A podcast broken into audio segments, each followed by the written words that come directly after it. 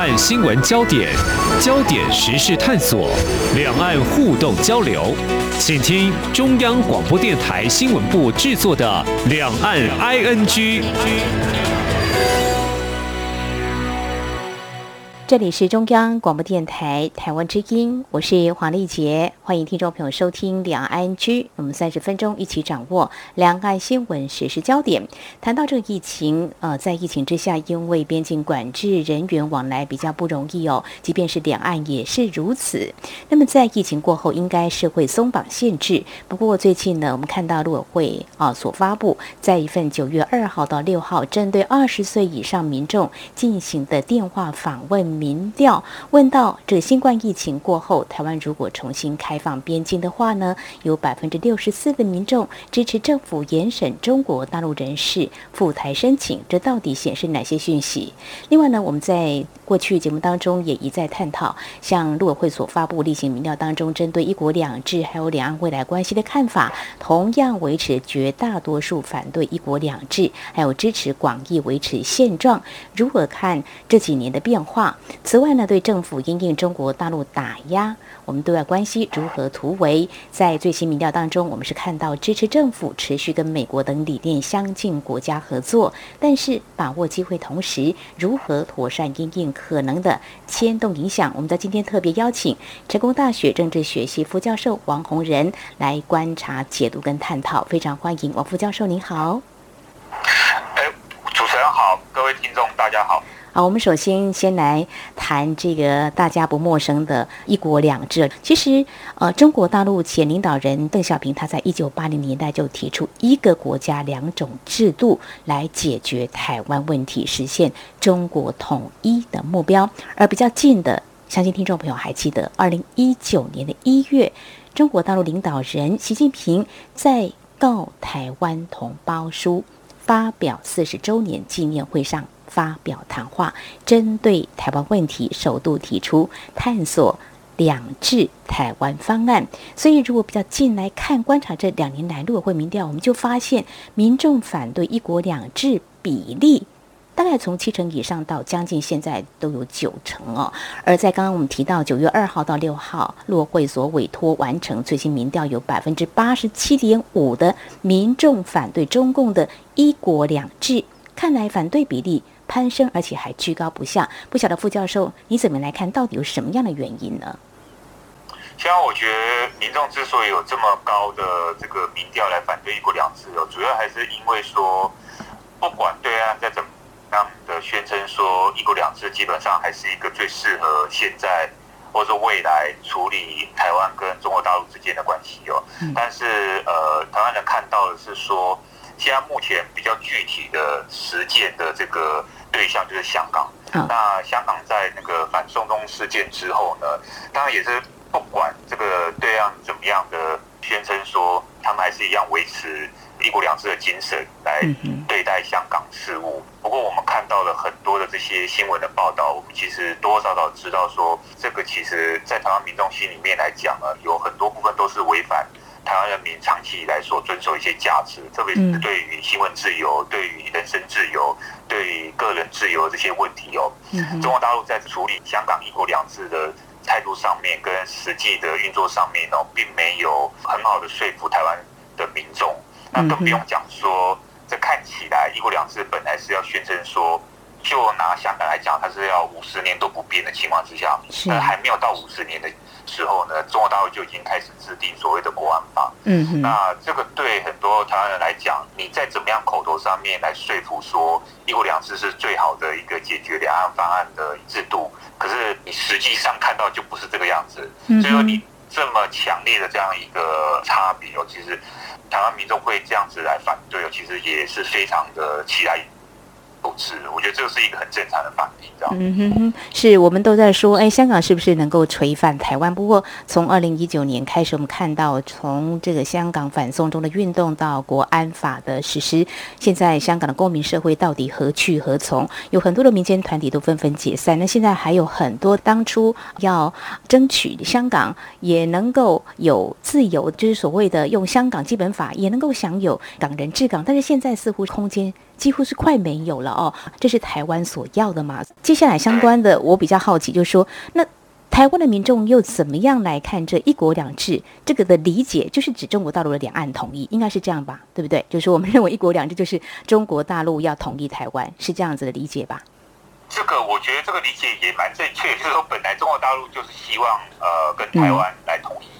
那这个是不管台湾人有没有这个意愿，然后这个是当然是中国大陆他在很多国际事务上面的处理，其实不只是对台湾，他他在很多跟其他国家交往方面，他都是有这种单边主义的行为。这样，因为本来对一个大国来讲哦，他们都有这个习惯。那因为他毕竟他的资源、国际的上面的综合实力还是比其他国家大很多。嗯，那他会有这种自我中心的这种要求。或者说自我中心的行为这样子哦，那这个难免给他交往的对象哦产生一个很大的一个压力哦。那从中国大陆的这个立场来讲，当然一国两制就是希望呃在跟台湾统一之后，不管是用什么样的方法哈，用和平的方法或者用武力方法统一之后，然后呢实现在台湾的一种方式这样子。所以说这个对台湾人来讲，当然另外一个比较不能接受的是说中国大陆要统战我们啊哈。嗯。那这个当然就很。微妙了哈，因为台湾在这方面基本上还是产生两种不同的看法，就是说传统国民党人来讲，当然他也不希望被统战，可是他们会用一种方式说他们要统战对岸，那大致就是技术上面怎么样达到说中华民国统战这个中华人民共和国哈，这是另外一个问题。可是对于呃现在执政党来讲哦，统战是没有我统他或是他统我的问题，不管怎么样都是不好的。那现在看起来，台湾民众在经过这呃，几十年来的这个整个民主化过程当中哦，渐渐比较接受了现在执政当局的这样子的一个看法，就是说我们也没有想要捅他们，他们也不用来捅我们，来统战我们的，我们也不接受他们的这种统战的看法。那以至于这个这个说实在，这个很明显反映在所谓的总统选举啊，或者是各个选举的结果里面，你就是执政党，或者说你在野党。你是用什么样的这个选举的策略，或者选选举的政策？那只要就是看选民接不接受嘛。如果选民现在看起来是还是比较接受，比较这个支持现在执政党的这个呃所谓的两岸政策，或者说外交立场啊等等之类的。是。那么我们可以回想，或许在一九五零年代，就是的确就像刚刚。副教授，你所提到的，像国民党可能就是要统一中国大陆，以前在教科书上都是要反攻中国大陆的。那么现在呢？其实这几年大家比较务实来看整个国际局势、两岸情势的变化，都觉得两岸是不是可以走向一个统合，或什么样的方式呢？一些专家学者或关心两岸情势的都会提出相关的看法。但是到底要怎么走？我们就看到在两岸关系方面的一些民调，我们做了一个简单的比较哦。在九月份最新的民调，有百分之八十五点四的民众。目前是主张广义维持现状的哦。那么百分之八十五点一的民众认为，台湾的未来跟两岸关系的发展需要由台湾两千三百五十万人民来做决定。再往前推，看今年三月民调显示，百分之八十五点八啊，就是认为是广义维持现状。在今年七月还有一份民调，多数台湾民意反对中共。一中原则跟九二共识，推进统一跟粉碎台独等等立场比例有百分之七十六点一。那么再往前推，在民国九十三年，为什么举这个当年的民调？因为当时中国大陆有推反分国家法，当时就做了一个民调，有百分之八十六点八，所以显示广义的维持现状就是台湾的主流民意，可以这样来解读吗？副教授？对因为他其实说实在，对于我们从国际关系的角度来讲，好了，就是说，呃，通常在实力比较没有那么强，也就是说实力比较弱的国家这一方面哦，通常还是不希望能够改变现在，呃，我们讲比较这个直白一点，说比较不希望改变现在安逸的生活，或者说不希望改变现在的安全状况。嗯，那现在台湾安全状况基本上还是受到。国际间的支持跟保护，那当然特别是美国，再加上现在有日本的加入哦，或者说其他一些有台的这些欧洲国家等等之类的，台湾目前还是这个样子。可是对于中国大陆来讲哦，他当然是没有办法接受现在的现状。就再怎么样来讲，它现在都是一个所谓的呃实力上升的国家，或者说它现在是一个比较发展中的一个国家。他面临的是一个呃国际对他的这样子一个围堵的一个方式哈，所以说他这个对他来讲，这个是策略上或战略上来讲，他都没有办法接受是维持现在这个状况。所以说呢，对他来讲，他当然想要改变，但是对台湾来讲呢，我们还是希望说，至少希望跟对岸可以保持一个平衡这样子。是，那么显示啊，台湾还有中国大陆两岸之间对于未来两岸关系的走法呢，有相当的认知落差的哈。所以呢，不管是中国大陆他们现在所持的一些看法如何，像习近平他提出要探索一国两制的这样的主张，所以我们就想要来观察一下，就是说到底这一两年来中国大陆对台工作哦。有没有什么样的改变？既然要探索的话，应该要更了解所提出的一些做法到底又是什么呢？以哪些情况来制定他们所谓的对台政策？是会看我们台湾民意的走向变化吗？还是包括中国内部，当然也会有一些问题啊，还有对外关系？不晓得傅教授你怎么样来看呢？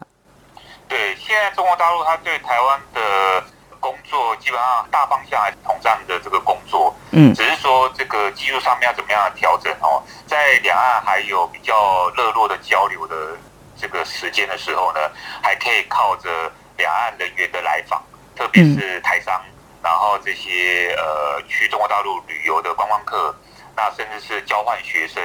嗯，然后呢等等之类哈，当然还有专业人士，像我们这些两岸啊或者国际关系的学者，我们时常。会被邀请到对岸去参加会议啊，嗯、甚至跟他们有一些官方的闭门的座谈，这个都是哦。可是因为在两岸关系紧张之后，然后再加上疫情的这样子一个大环境的限制哦，两岸它因为它变得它没有办法做双向的这个交流，所以说中国大陆它现在对台工作只能做单边的处理，包括比如说在福建省。比较接近台湾的这个地方哦，嗯哼，呃，来进行一些，比如说他们成立新的智库单位，或者说他们开的不同的这种研讨会等等之类的，来想办法了解台湾。当然，可是问题是他都没有台湾的人员参加哦，所以他了解的这个东西当然有限。不过，因为现在就是说，其实还是陆续还是会有人过去中国大陆哦，嗯哼，所以说。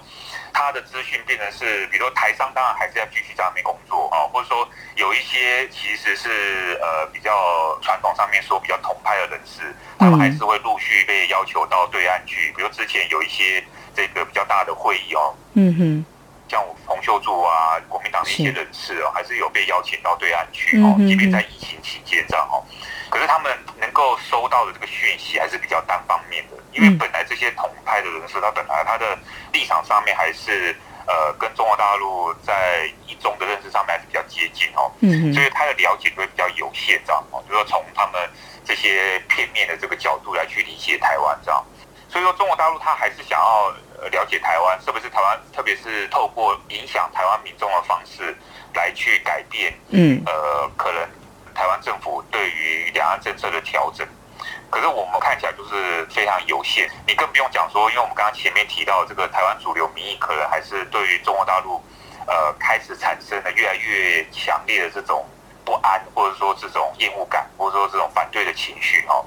那所以说，当他要接触我们台湾方面的一些呃民众、民间社会的时候呢，这个很多人他也可能采取一个比较拒绝、观望的态度。嗯，那我们这些比较专业人士的学者或者等等之类的，也因为了前一阵子这个中国大陆对一些呃去大陆开会的这些学者啊，嗯，研究员啊、老师啊，他们有时候会采取一些呃，比如说甚至拘留啊。我们看到一些报道是大概已经有流露出一些那个他可能呃有一些。威吓的、威胁的这样一些动作，我们其实听到有一些不是很好的一个情况，是有一些学者甚至呃有被关在饭店啊，或者关在哪里啊，然后对岸会有一些不是很好的动作这样哦。那这个当然就呃让很多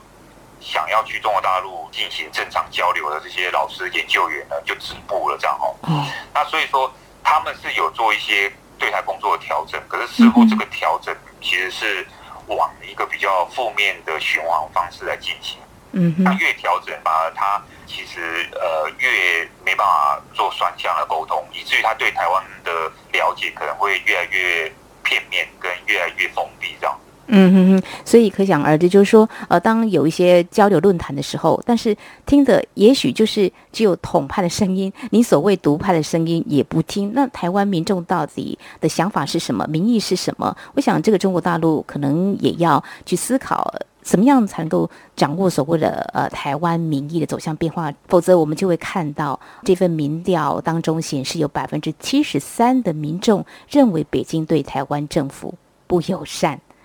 呃，这当然，这个不友善，也许是不是外交打压之类的哦？那还有百分之五十七点九的民众认为北京对台湾民众也是不友善的。这个数据呢，在过去的民调当中也都有显示。所以，中国大陆对台湾有哪些做法是引起民众反感？相信大家也感觉到，这两三年中国大陆有许多惠台措施啊，为什么好像还是不能够拉近两岸人民的距离？所以，好像中国大陆对台湾的民意没有充分掌握，可能会有一些误解的话，就会显示两岸还是有某种程度的距离会拉大，而且可能还是缺乏互信，是不是可以这样子来做这样的观察？嗯，这个主持人讲的蛮对哦，就中国大陆长期以来在国际上面对台湾的封锁，这个是其实一直不变的哦，当然它是越来越加深的，对不对哦？特别是在我们现在当前的执政党执政之后呢，我们断的这个多少个邦交国就不用数了哈。那还有这个阻止我们进入这个呃 WHO、WHA 等等之类的哈，就是在特别在疫情之后，对于我们台湾方面想要对国际上面的这些呃环境卫生、疫情的这些贡献哦，做了某种程度上面直接或间接的阻挠，这样哦，这个当然就会抵消掉了。过去中国大陆，当然可能到现在以来也是，因为现在中国大陆还是某种程度上还是对台湾是最大的贸易出口国这样的哈。那所以说这个抵消掉了它在经济上面给予台湾的这些所谓的好处或优惠。另外一个新的现象哦，其实是呃，就是说中国大陆它的民族主义有高涨，那网络上那些小所谓我们现在说叫小粉红，哦，他们小粉红，呃，这个是跟。官方还是有一些区别，不管他们到底是不是背后是被官方操作，还是他们是自主性的这些民族主义的团体，嗯，他们呃对台湾很多的这些呃攻击言论，还有就是说我们台湾的艺人啊，我们台湾的台商啊，好像只要政治不正确，他们会抓一些这些台湾艺人当初，比如他论文写什么，哦，最近有一些新闻事件，或者说我们在奥运的时候。嗯讲到说支持国手这些，只要有这些敏感的字眼，对方的这些民族主义的情绪的这些小粉红，他就会把它放大，然后来去追杀这些呃，不管是艺人也好，或者说这些我们在大陆工作的这些台湾人，这个其实都会给台湾民众很不好的印象，因为他已经不是政府对台湾不友善了，他包括民间这些民间也对台湾不友善的时候，那你怎么样去说服台湾民众说？中国大陆想要跟台湾来做和平的共存的，这个台湾民众没有办法去情绪上也好，或者说实际的生活体验上去去认为说中国大陆对台湾是友善的，这个根本就是说一套，可能做一套，做一套，两边是不一样的哦。嗯哼，是非常谢谢王副教授您的解析哦。像刚刚提到的一些艺人，像小 S 就是了哈，呃，这个只是为奥运国手加油，也被小粉红出征哦，这是其中之一啊。好，那么这是在我们的节目前半阶段，我们针对呢陆委会在最近所发表的最新的民调。两岸关系的一些看法，包括就是一国两制的支持度，那么还有就是广义维持现状是台湾现在的主流民意。由此来看，中国大陆对台工作，那么到底啊有哪些调整？非常谢谢成功大学政治学系副教授王洪仁的解析。稍后节目后半阶段，我们就持续针对刚才老师有提到的，其实中国大陆对台湾在国际间的打压是持续不断的哦。那么台湾在失去邦交国，又被中国大陆打压之后。难道没有突围的可能吗？还有跟美国的互动的关系呢？这也是这几年来大家也是在关注的一个焦点。那稍后节目呢，我们再继续针对这几个问题再继续请教王副教授。今天的新闻就是明天的历史，探索两岸间的焦点时事，尽在《两岸 ING》节目。这里是中央广播电台，听众朋友继续收听的节目是《两岸 ING》。我们在今天访问的是成功大学政治学系副教授王洪仁。而在今天，我们是针对陆委会在之前所公布最新的民调，那么相关的焦点，继续我们要看到，就是在这份民调当中显示，有百分之八十八点六民众支持蔡英文政府持续和美国等理念相近国家合作来确保台海的和平稳定现状。我们先拆解来看，以美国跟台湾的关系，我们知道美中台三边关系，当然有些人是希望维持等距，可能是最理想的哦。不过，我们就来看美国总统拜登在今年上任之后，他所采取联盟制中做法。当然，还有最近就是阿富汗的情势的变化，还有中国大陆跟美国可能会从某些议题方面来做一些合作。在新的情势变化之下，你觉得台湾应该如何保持跟美方关系的发展呢？我们现在从外面来看呢，就会发现到说，当然，呃，台湾现在呃跟美国至少不但是民间呢，还包括官方方面的这个关系是越来越紧密啊，越来越好了。对有些人来讲，当然会很开心啊，就是说，终于美国它 可以是一个很值得信赖的朋友，然后某种程度上增加台湾诶中国大陆谈判的筹码也好，或者对抗的筹码也好，就是因为美国加入这个还是不太一样哦。嗯。只是说，呃，我觉得我也相信我们的执政高层哦，也了解到一个事实，就是说，台湾的自主性呢，不能完完全全依赖某一个特定的国家啊，当然也包括美国，嗯，因为我们都知道说，美国人在做任何事情呢，还是以他的所谓国家利益为优先。或者是说以他所设定的这个议程为优先，比如说我们看最近的这个阿富汗就知道，拜登他在公开的场合他就很明白的说，哈，美国在阿富汗所做的事情呢，不是在帮助阿富汗变成一个民主国家，或是重建这个国家的各种建设等等之类的，就是说大家对美国期望不要这么高，美国在阿富汗做的事情就是在打击恐怖主义分子而已。那这个是为了美国他自己的国家安全着想，这不是为了任何一个人这样，也不是为了阿富汗，也不是为了中东地区等等之类的哦。所以说呢，美国到关键的时刻，的确我们必须要意识到，他在关键的时刻所做的那个决定呢，还是会以他为做优先。嗯，那这当然不是说美国就一定会出卖台湾，或者说。美国就并没有把台湾当作是一个朋友，这不是这样讲，只是说呢，我们必须要也要给美国人清楚知道说，当我们台湾跟美国在做合作的时候呢，我们不希望美国出卖台湾的利益，而且同时也希望美国要尊重台湾的自主性跟主权。也就是说，我们在做合作的时候，我们现在看起来是两边很好的合作，然后来针对可能的中国威胁来做防范。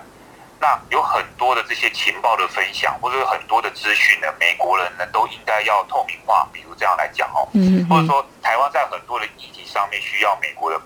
帮忙，都希望美国能够呃不要再像以前一样哦，好像是这么高姿态的，然后呢就是某种程度上忽略了台湾可能的需要。这样，我觉得既然大家要合作，应该是站在一个比较平等的位置上面来做一个谈判。嗯，那。我我觉得这个可能说，我们有关当局或者说我们的外交人员啊，在跟美国在做相关合作事宜的时候呢，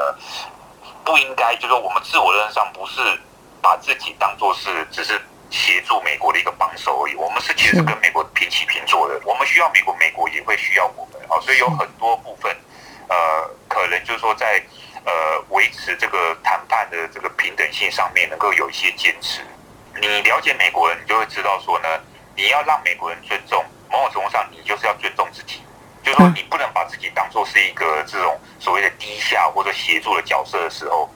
那我觉得美国人他某种程度上他会了解到说，他应该要给台湾事实上什么样的一个平等的对待。好，非常谢谢王副教授您的建议哦。我想，在今年全球汽车晶片短缺的时候，呃，台湾在产业的发展，我觉得那个时候就看到台湾的重要性。当然，美国跟台湾的合作也有从他的角度去思考啊，他的国家利益就是印太战略，台湾也是占有很重要的一环。但是，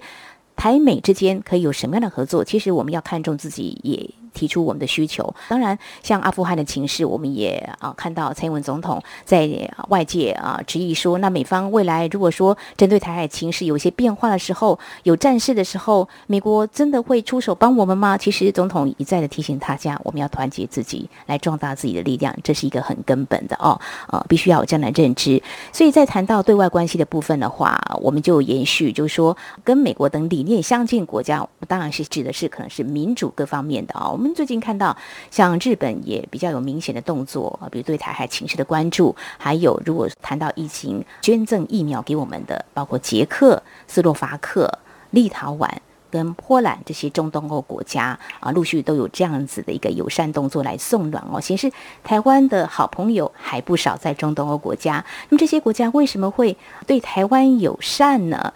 当然，他们也有一些考量。刚刚副教授谈到一个自主性，台湾要有个自主性。那中东欧国家他们的国家利益，他们的考量是不是也是以经贸？但是如果说他们在衡量台湾也有一定的经贸的实力的时候，这个时候是不是也有助于深化我们跟他的双方的关系？那这也是可能可以来确保台海和平稳定的现状呢？副教授，你怎么样来看？我觉得，呃，你如果严格说起来哦，国际关系里面哦，他会有一个问题，说他没有永远的朋友哦，所以说，呃，的确，现在很多中东欧国家对台湾，呃，释出一些呃善意，或者说其实某种程度上，我们有很好的这个关系发展上哦，我们还是要必须小心，我们要维持它哦，可能比我们要花费的那个呃精力跟花费的时间可能要更多，因为我们没办法看只是短暂的，因为短暂的这些。释放出友好的这些关系哦，就像立陶宛、捷克这些国家哦，因为你不知道它真正原因是什么，因为比如说像立陶宛，它有可能是为了寻求美国在北约某种程度上来保护立陶宛免于受到这些所谓的呃这个俄罗斯国家的这个影响力或威胁等等之类的，我觉得它有它自己的安全顾虑，它需要美国的协助，所以说它在所谓的美中的这样子的一个呃选边的过程当中，它最后选择了跟。美国靠在一起这样哈，像捷克，他还是种完疫苗之后，这个外长还是宣布说，他们还是支持一个中国政策的之类的哈。那我的意思是说，他们这些国家可能想要借由呃，因为他知道说台湾某种程度上是中国大陆在外交上面的软肋哦，所以他借由这个跟台湾示好的过程，是不是想要？某种程度上跟中国大陆在谈判过程当中呢，增加他们自己的筹码了，这个也是有可能，因为中国大陆有可能为了要呃更收买他们，或者说更请他们改变他们对台湾的这个态度，然后呢，援以更多的经济的优惠，或者是所谓的基础建设的投资，这个也有可能，这个我不知道。嗯哼，即便现在中国大陆对他们可能在外交言辞上面有一些责备哦，不过接下来后续中。大陆他可能有更多的这个经验，我们都不知道。嗯，所以说呢，我们在中东欧有台的这个部分呢，我觉得我们是可以深化，只是说，嗯呃，要不要再回到过去所谓的金钱游戏啊，就是说透过投资的方式跟中国大陆竞争呢？我觉得，呃，我们可能要三思哦。那至于说要怎么样去跟中国大陆做一个区别哦，就是说继续去。强化中东欧对我们的这个关系呢，有一个可以突破的点是说，这些中东欧国家虽然说他们传统上面是共产社会主义国家哈，可是呢，近年来他们也强调他们的民主化过程。嗯，那特别是哦，他们对于加入欧盟或者说跟欧盟这个合作，基本上是越来越紧密的。嗯，那欧盟对于人权的这个重视，其实是呃超越他们原来这些中东欧国家这个社会主义国家所重视的这个程度。所以就这方面来讲，我觉得说，呃，台湾可以先透过跟欧盟的这个关系的稳固，再跟这些所谓的中东欧国家来进行结盟的这个策略，那特别是在所谓的民主价值啊、人权价值上面，能够做一些呃巩固。那这个可能会非常有助于我们在外交场合上面去跟中国大陆来做一个很大的区别。即便中国大陆在之后有更多的金钱援助这些所谓的中东欧国家哦，但是在人权立场上面，在民主价值上面呢，只要我们有坚持跟坚守，我觉得台湾跟这些犹太国家的关系的深化呢，我觉得是会比较稳定，而且更加长久这样子。那么台湾还有中国大陆最大不同就是台湾很注重民主跟人权价值。那么这个呢是跟啊欧洲呢是应该不谋而合的。我们可以从这个部分来深化。当然目前我们很乐见一些中东欧国家呢对台湾的友善，但是这是一个开始。我们要拉长时间来看，我们也要采取对。台湾比较有利的方式来深化跟欧洲一些国家的关系，那么我想这一是在这次的民调当中，也是给我们另外一个方向的思考哦。好，针对陆委会最新民调，今天非常感谢成功大学政治学系副教授王洪仁的观察解析，还有对未来两岸互动交流所提出的一些建议，非常谢谢王副教授，谢谢您，谢谢。好，以上呢就是今天节目，非常感谢听众朋友您的收听，黄丽姐祝福您，我们下次同时间空中再会。